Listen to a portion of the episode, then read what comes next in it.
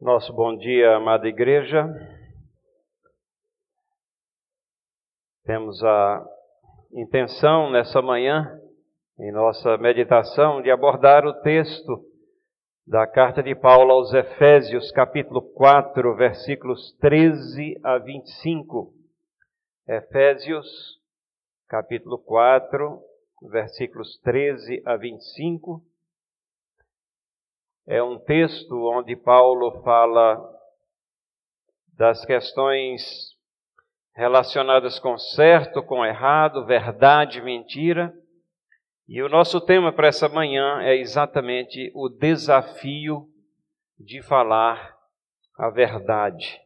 O desafio de falar a verdade. Acompanhem comigo a leitura do texto da palavra de Deus nessa carta inspirada pelo Espírito Santo, carta de Paulo aos Efésios, capítulo 4, versículos 13 a 25.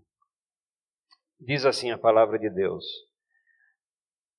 Até que todos cheguemos à unidade da fé e do pleno conhecimento do Filho de Deus, à perfeita varonilidade, à medida da estatura da plenitude de Cristo, para que não mais sejamos como meninos, agitados de um lado para outro e levados ao redor por todo vento de doutrina, pela artimanha dos homens, pela astúcia com que induzem ao erro. Mas, seguindo a verdade em amor, Cresçamos em tudo naquele que é a cabeça, Cristo, de quem todo o corpo, bem ajustado e consolidado pelo auxílio de toda junta, segundo a justa cooperação de cada parte, efetua o seu próprio aumento para a edificação de si mesmo em amor. Isto, portanto, digo e no Senhor testifico que não mais andeis como também andam os gentios na vaidade dos seus próprios pensamentos, obscurecidos de entendimento, alheios à vida de Deus por causa da ignorância em que vivem pela dureza do seu coração, os quais, tendo se tornado insensíveis, se entregaram à dissolução para com avidez cometerem toda sorte de impurezas. Mas não foi assim que aprendesse a Cristo. Se é que de fato o tendes ouvido, e neles fostes instruídos, segundo é a verdade em Jesus, no sentido de que, quanto ao trato passado, vos despojeis do velho homem que se corrompe segundo as concupiscências do engano, e vos renoveis no espírito do vosso entendimento e vos revistais do novo homem, criado segundo Deus em justiça e retidão, procedentes da verdade. Por isso, deixando a mentira, fale cada um a verdade com o seu próximo, porque somos membros uns dos outros. Vamos orar. Te agradecemos, Senhor, pela tua palavra, pelo direcionamento que ela nos dá. Ajuda-nos a caminhar e a viver em verdade, a falar a verdade. Ajuda-nos a confrontar o desafio de falar a verdade conforme somos comissionados na tua palavra. Em nome de Jesus. Amém. Meus irmãos e irmãs, nós vivemos numa época e numa era de relativismo e a primeira baixa nessa grande batalha que nós vivemos é a verdade. Na realidade, dá-se tão pouca importância à verdade que nós estamos nos acostumando a viver sem ela. E muitos crentes verdadeiros depositam flores em sua sepultura arredondando declarações, racionalizando ações e até escondendo intenções. Consciências que são cauterizadas por, por essa era em que nós vivemos e ausência de verdade, prosseguem sem sentimento de culpa e ainda assim permanecem culpados perante Deus de quebrar a verdade ou de dar pouca importância a ela. É necessário que nós reafirmemos a importância da verdade no caminhar cristão, que venhamos a rejeitar os sofismas, aquelas declarações que têm aparência de verdade, mas que não se sustentam. É necessário que nós vejamos os benefícios de caminharmos em verdade, de termos a verdade em nossas vidas como um alvo principal a ser alcançado, que nós verificamos os benefícios ao testemunho que isso é no mundo que vive em mentira, principalmente numa era em que nós vivemos das fake news ou daquelas verdades, entre aspas, que são repetidas continuadamente pelos que vivem em mentira, ao ponto em que eles mesmos passam a acreditar nas mentiras que falam. Esse conceito da verdade ele é essencial ao caráter cristão. E temos que comparar a forma como o mundo encara a verdade e sondar a nossa vida para ver se estamos nos conformando com esse mundo ou se estamos é, transformando pessoas e, pelo nosso testemunho, mantendo coerente a fé que nós professamos. É isso que nós gostaríamos de ver nessa manhã, a partir desse texto que nós acabamos de ler. O texto é de Efésios capítulo 4, versículos 13 a 25, e nós gostaríamos inicialmente de fazer a exposição desse texto, onde vamos verificar que começa o texto aqui falando da graça de Deus e o crescimento que é esperado dos crentes. Os crentes não podem ficar estagnados, mas têm que demonstrar crescimento, crescimento em entendimento, crescimento em testemunho em suas vidas. O texto também fala, em segundo lugar, do caminhar dos descrentes. E traça um contraste, um abismo enorme entre o caminhar do crente e o caminhar dos descrentes. E, por último, o texto nos fala do contraste na vida dos que são chamados a serem sal da terra e luz do mundo. Então vamos caminhar nesse texto aqui, verso a verso, nessa exposição. O primeiro verso, que diz: Até que todos cheguemos à unidade da fé e do pleno conhecimento do Filho de Deus à perfeita varonilidade, à medida da estatura da plenitude de Cristo. O nosso alvo é assim, é indescritível. Já pensaram? A medida da estatura da plenitude de Cristo. Assim como Cristo é, Ele é o nosso alvo. Nós temos que nos mirar nele. Parece algo impossível, mas esse alvo, ele permanece, porque ele é perfeito. E nesse caminhar, é, Paulo está falando aqui da graça de Deus, é ela que possibilita as pessoas crescerem em estatura espiritual. Nos versos antecedentes, ele está falando dessa graça.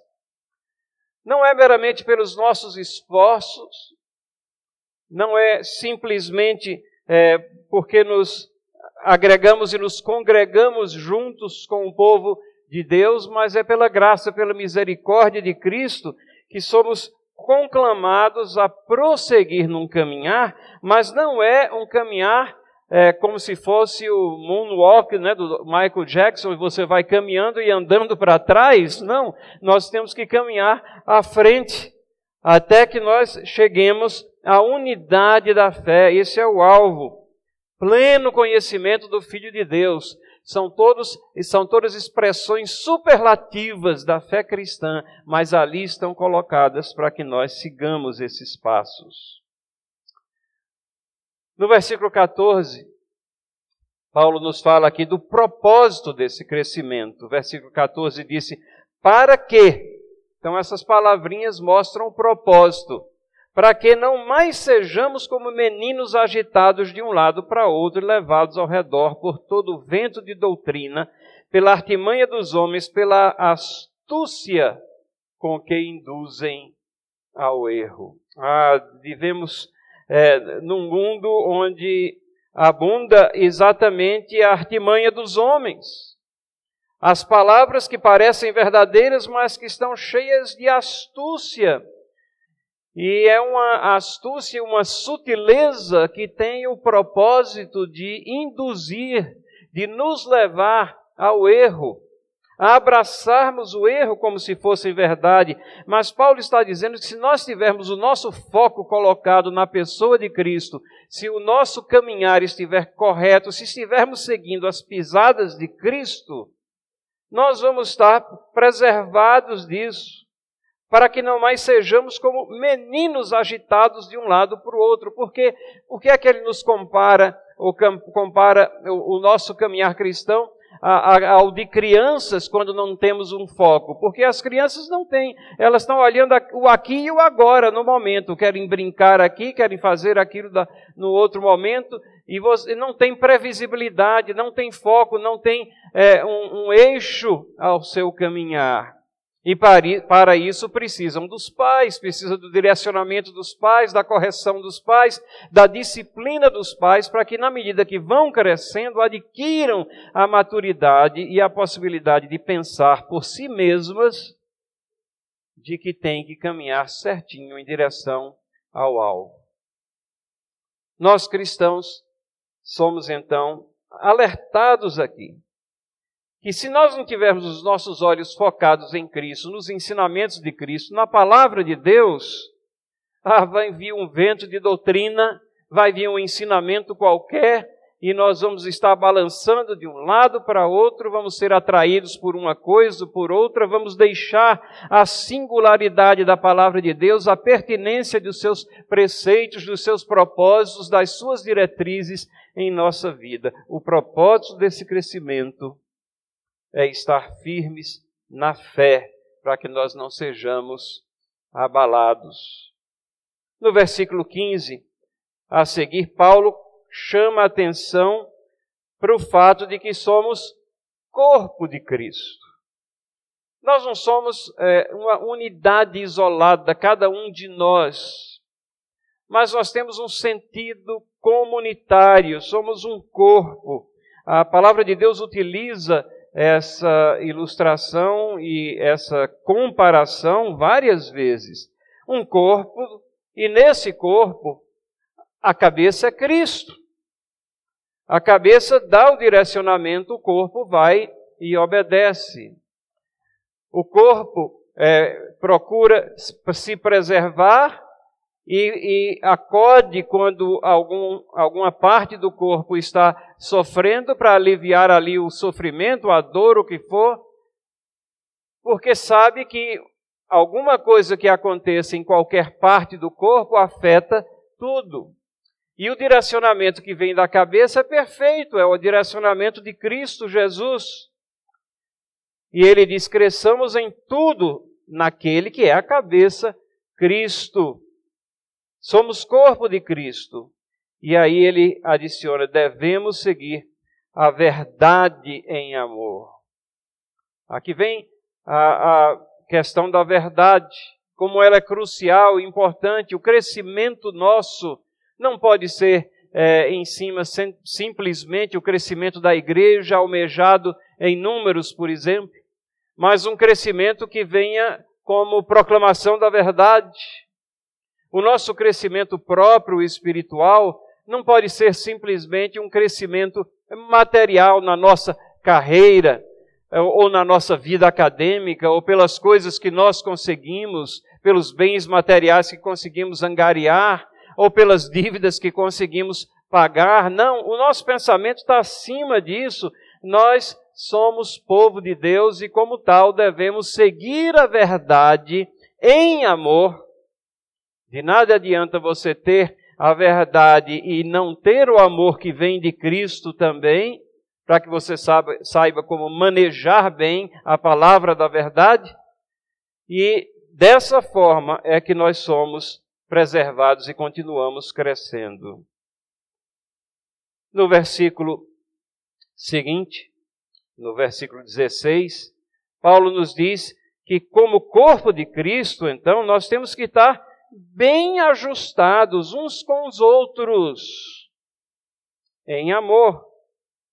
Versículo 16 diz: De quem todo o corpo, bem ajustado, consolidado pelo auxílio de toda junta, segundo a justa cooperação de cada parte, efetua o seu próprio aumento para edificação de si mesmo em amor. Pensem no corpo humano crescendo desde uma criancinha até um adulto. É essa esse fenômeno que nós observamos aqui. Cada parte crescendo, mas não está crescendo independentemente do todo. A expectativa é que estejam, haja um ajuste perfeito nesse corpo para que o crescimento se dê por inteiro, esse aumento para a edificação de si mesmo. A igreja se edifica na medida em que está crescendo e cada membro também cresce individualmente em espiritualidade, em caminhar cristão, em testemunho, quando esse crescimento é bem ajustado em amor. E a verdade nesse processo, ela ajusta, ela edifica, enquanto que a mentira dissocia, destrói. Uma postura, por exemplo, é, que nós às vezes temos de crítica constante, desajusta, mas uma atitude de apoio, de exortação amorosa, de ensino, de predisposição ao aprendizado, tudo isso fortalece o corpo. E no versículo 17, ele passa a descrever então o caminhar dos descrentes. Até agora ele está falando do que é esperado dos crentes, do corpo de, de nós que compomos o corpo de Cristo. A partir do versículo 17, ele passa a descrever o caminhar dos descrentes. Versículo 17 diz assim: Isso, portanto, digo e no Senhor testifico, que não mais andeis como também andam os gentios na vaidade dos seus próprios pensamentos. É, os gentios aqui nós entendemos, né, aqueles é, que, os descrentes, aqueles que não faziam parte da igreja inicial, que era composta de judeus e que estava agora sendo recebedora do Evangelho pleno na pessoa e na mensagem de Cristo. E nós sabemos que os gentios haveriam e teriam que se converter, e Éfeso, aqui, a, a, a qual a carta está dirigida, estava num ponto crucial é, onde os gentios estavam formando a maioria é, da igreja, mas o caminhar dos gentios, o caminhar dos descrentes, o caminhar daqueles que nunca tinham é, acesso ou ouvido à revelação prévia de Deus apontando para o Messias, isso pertencia aos judeus que eram os guardiões dos oráculos de Deus. Esse caminhar não deveria mais fazer parte agora dessa igreja neotestamentária que congrega entre, em si judeus e gentios, de tal maneira que agora somos povo de Deus unificado independentemente da procedência. Mas o caminhar daqueles que não têm a Deus, eles caminham na mentira, na vaidade dos seus próprios pensamentos, diz o verso aqui. Isso significa que eles caminham iludidos, são pensamentos vazios, pretendem possuir a verdade, mas é essa verdade pretensa que é, pretendem possuir é apenas uma projeção de suas mentes. Como eu disse, repetem tanto às vezes que têm a verdade, que estão certos, que terminam acreditando na mentira. Pronunciam pensamentos, opiniões vazias, opiniões contraditórias e principalmente contraditórias à palavra de Deus. No versículo 18, ele fala que o entendimento desses que não temem a Deus é, portanto, como consequência, um, um pensamento, um entendimento obscurecido, está envolto em trevas. Paulo diz: obscurecidos de entendimento, alheios à vida de Deus, por causa da ignorância em que vivem, pela dureza do seu coração.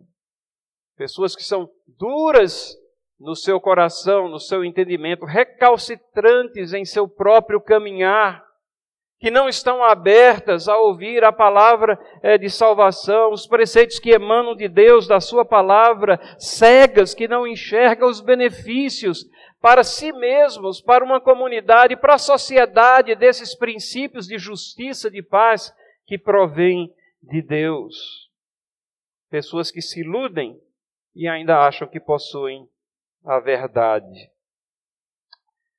Entendimento obscurecido. Retratando aquilo que Paulo escreveu lá aos Romanos, capítulo 1, versículo 22, dizendo-se sábios, tornaram-se loucos. E no versículo 19 ele continua a descrição, mostrando que uma vida vivida em mentira uma vida vivida na negação constante da existência de Deus, ou, ou, ou na a compreensão de que Deus é irrelevante. Muitos não negam a Deus explicitamente, mas consideram ele irrelevante. Irrelevante ao seu caminhar, irrelevante à sua profissão, irrelevante é, na vida escolar aos assuntos que estão a, aprendendo, e isso é retroalimentado na sociedade, e as escolas apresentam todas as áreas dos conhecimentos, é, alijando a pessoa de Deus, porque Deus é considerado irrelevante. O filósofo Gordon Clark, ele diz que isso é a pior forma de ateísmo, quando Deus é considerado irrelevante às vezes ele não é negado explicitamente, mas ele é considerado irrelevante a, ao nosso caminhar. Essa vida em mentira, de negação da existência de Deus, baseada em pensamentos vazios, leva então à insensibilidade. Uma insensibilidade ética, uma ausência de discernir o que é certo e o que é errado. E isso vai levando a outros pecados, inclusive a lascívia e a impureza, a dissolução moral. Versículo 19 diz: Os quais, tendo se tornado insensíveis, se entregaram à dissolução para com avidez cometerem toda sorte de impureza. Para com avidez, isso passa a ser a, o, o caminhar impuro, a falta de moralidade, a, a, a promoção da sexualidade precoce, as distorções nesse campo tornam-se, às vezes, o, o fim principal. Aquilo que marca as vidas, os caminhos, os propósitos. E com isso vão se entregando cada vez mais e caindo nessa espiral que leva à perdição. Creio que nenhum pecado carrega mais mentira em si Nenhum pecado abriga mais a mentira em si do que uma vida dissoluta em impureza sexual, fora ou dentro do casamento, como nos casos é, de adultério também. O texto continua. Depois de mostrar que a graça de Deus gera um crescimento esperado dos crentes, depois de é, descrever o caminhar dos descrentes, Paulo apresenta então o contraste na vida dos que são chamados a serem sal da terra e luz do mundo. Paulo escreve a cristãos, Paulo está escrevendo a uma igreja. E ele diz assim: é, que o ensinamento de Cristo ao seu povo contrasta com essa forma de vida dos descrentes. No versículo 20 ele diz: não foi assim que aprendestes a Cristo. Ou poderíamos ler, não foi assim que aprendestes em Cristo, ou firmados na pessoa de, de Cristo. O caminhar é diferente, a vida tem que ser diferente. Estamos perdendo os diferenciais nessa era, mas temos que nos lembrar com sobriedade que somos e temos que ser um povo é, diferente. No versículo 21, Paulo espera que os leitores seus tenham aprendido essa questão básica. Para Paulo isso era uma coisa tão básica que tinha que ser é, compreendida. E ele coloca aqui: se é que de fato tendes ouvido e nele fostes instruído, segundo é a verdade em Jesus.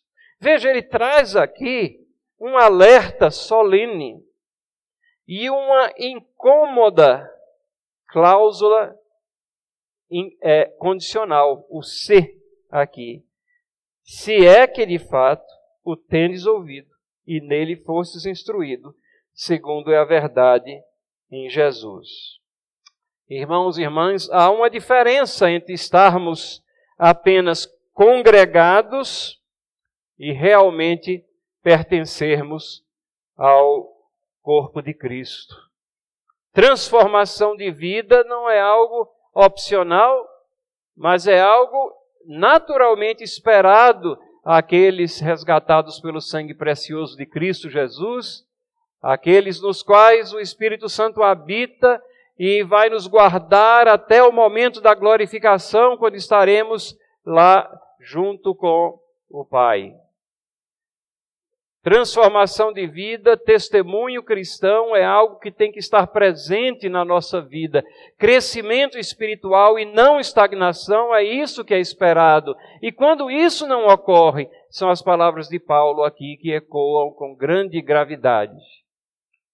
Se é que, se é que houve um entendimento real, se é que houve salvação real na sua vida, se sua vida não mostra diferenças, diferenciais, como podemos clamar o nome de Cristo ou utilizá-lo apenas nas horas de agruras e dificuldades, se a nossa vida não está transformada por suas verdades.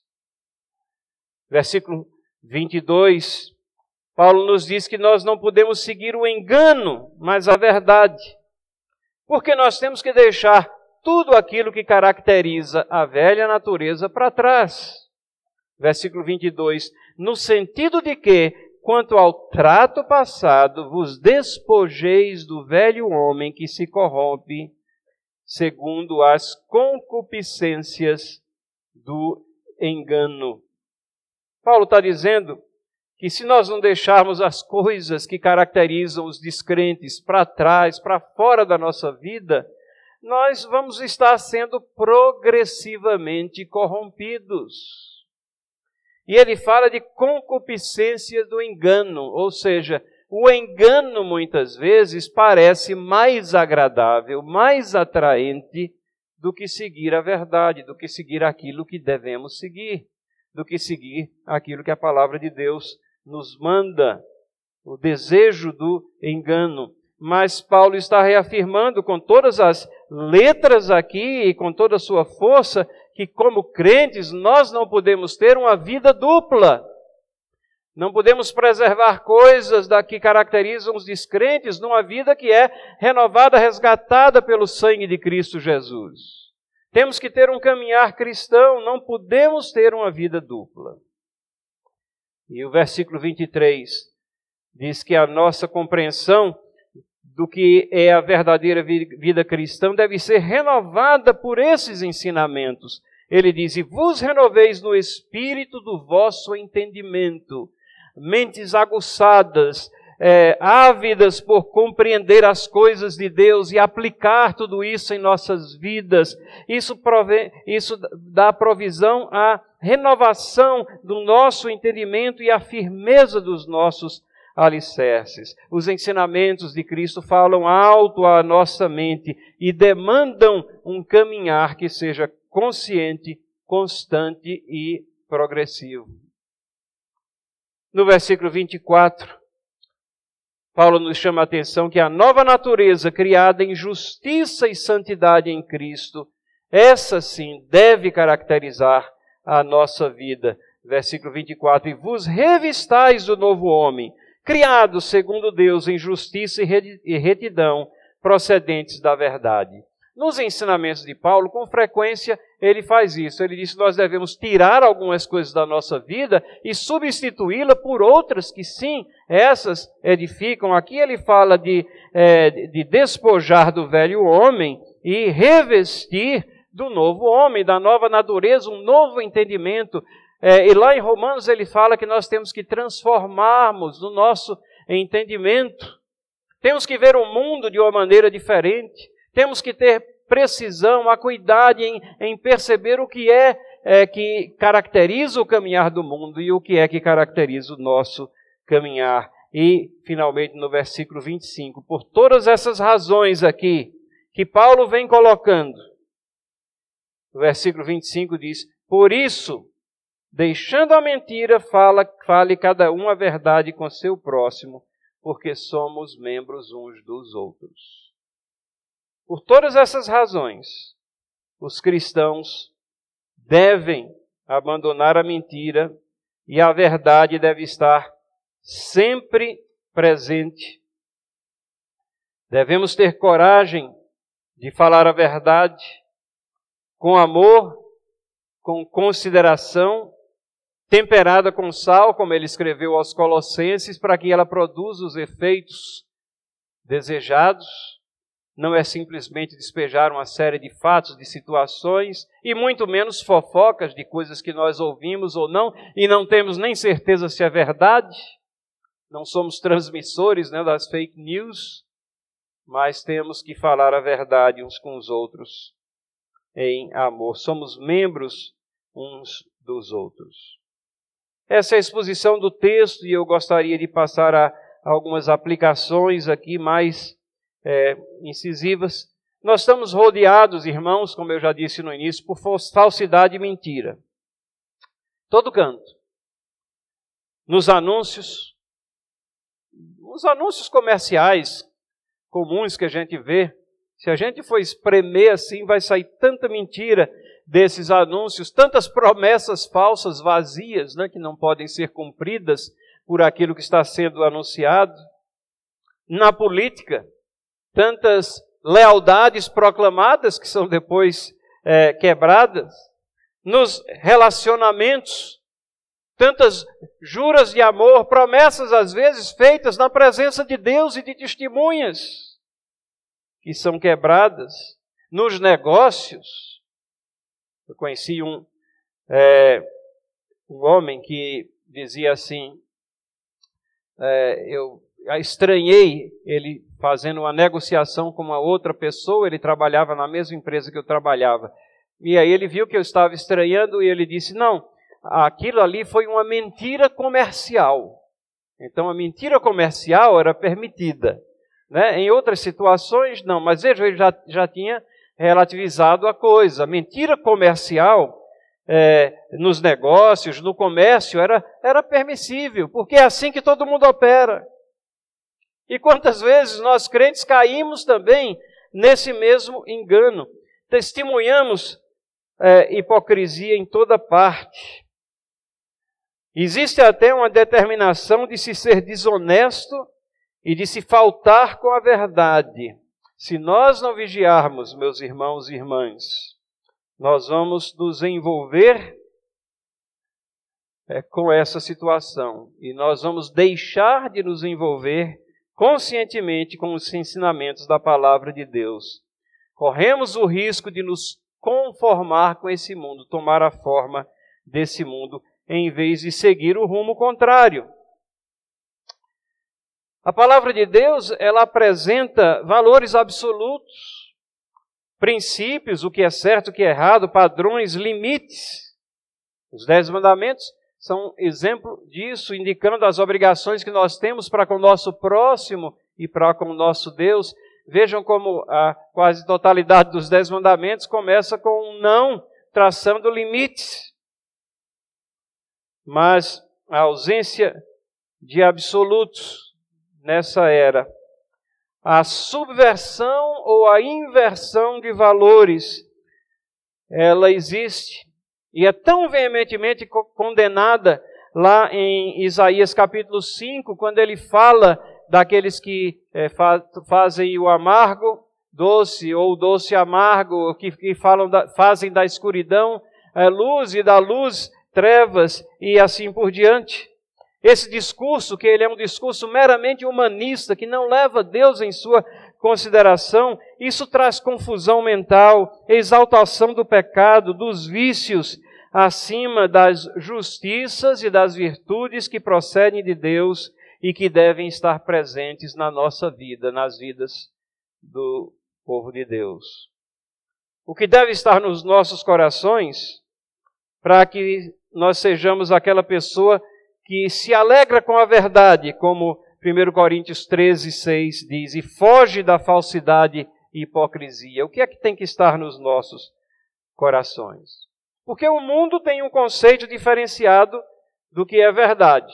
Uma expressão que a gente ouve com frequência é: minha verdade não é a sua verdade. Ou seja, é um mundo pluralista. Fala da verdade em termos vagos, não concretos. Você provavelmente já ouviu essa afirmação.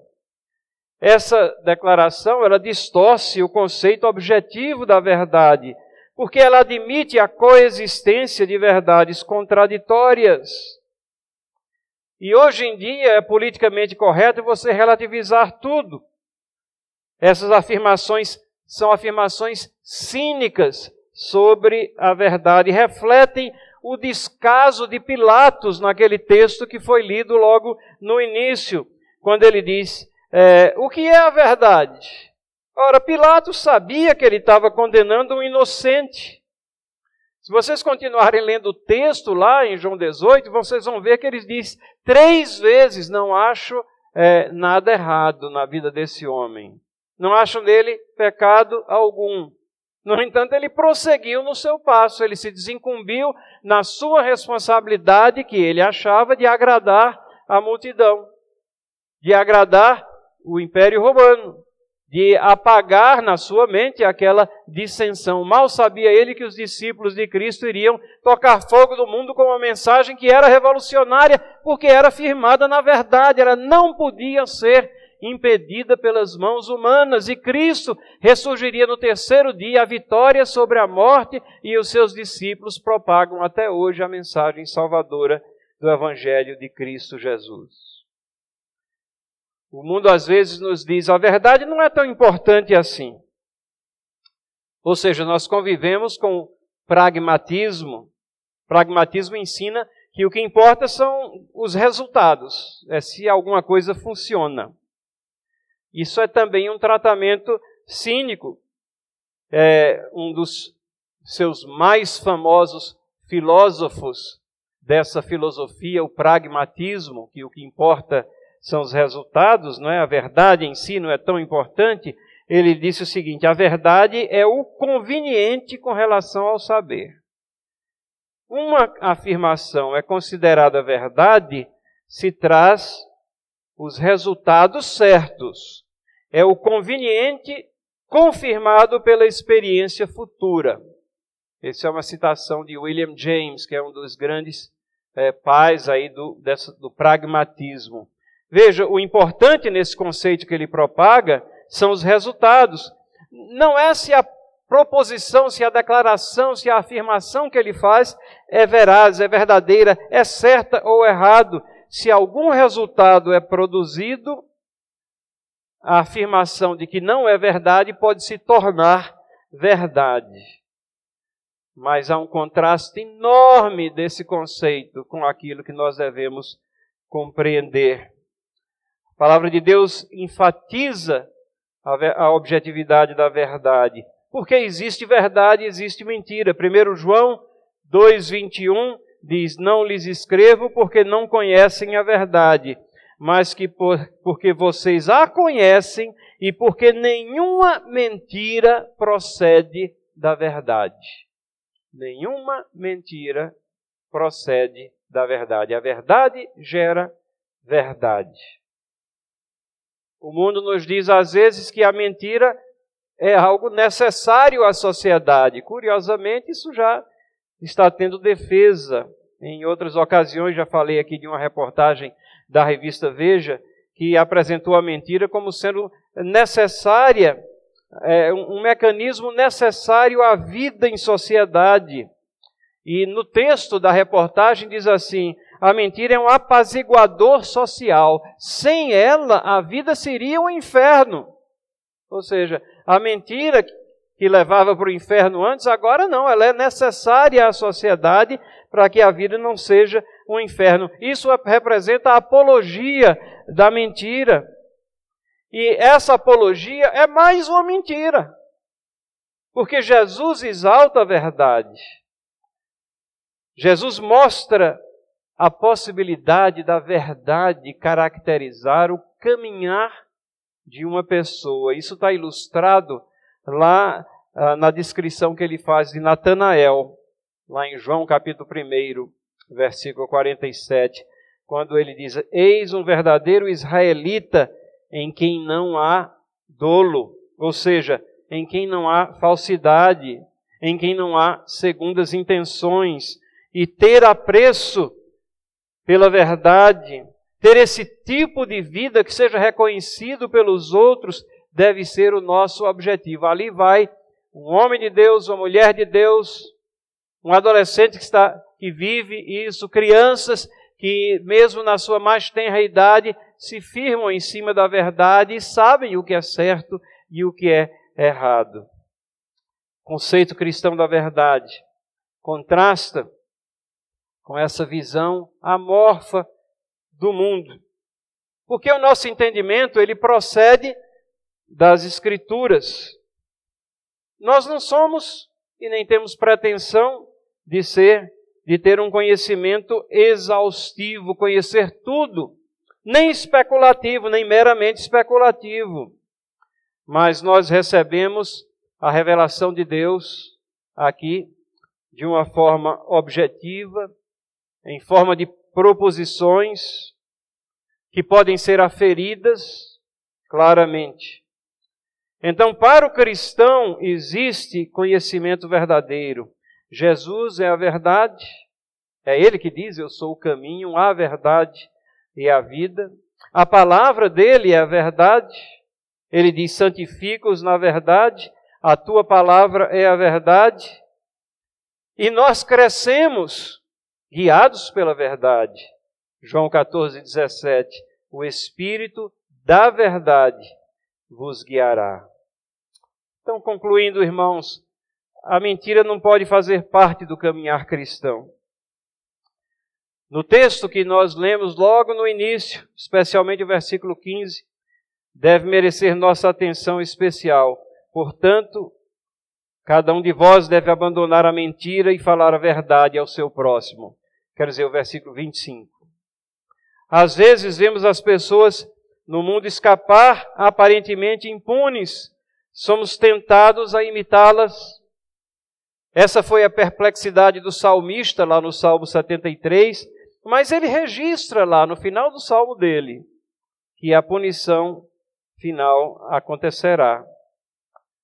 Talvez as pessoas que estão ao redor dos que proferem mentira podem não se importar ou notar, mas Deus está vendo. Deus tudo julga no seu devido tempo. E nós, sabendo que somos pecadores, devemos estar em oração, pedindo forças a Deus para que Ele nos lembre do grande valor de termos uma consciência limpa. E se vivemos em mentira, nós perdemos a nossa paz interior. Vamos cair em racionalizações, procurando consertar aqui e ali, explicar os nossos atos. A quem? A quem nós vamos explicar os nossos atos? A nós mesmos, talvez, ou a aqueles com quem nós temos contato? Porque lá no íntimo, no fundo do coração, nós sabemos que estão errados e Deus não se ilude, Deus não aceita desculpas, mesmo que nós venhamos a nos iludir a nós mesmos. Provérbios 14, 12 diz: Há caminho que parece certo ao homem, mas no final conduz à morte. Oremos então para que Deus nos preserve longe da mentira, com vidas íntegras ao seu serviço. E irmão, irmã, se, se estamos em mentira, se você está vivendo uma vida de mentira, uma vida dupla, que possa fugir dela em arrependimento. Em arrependimento aos, na direção dos braços amorosos e perdoadores de Cristo Jesus, nosso Salvador, o único que pode perdoar os nossos pecados e consertar as nossas vidas. Que Deus nos abençoe.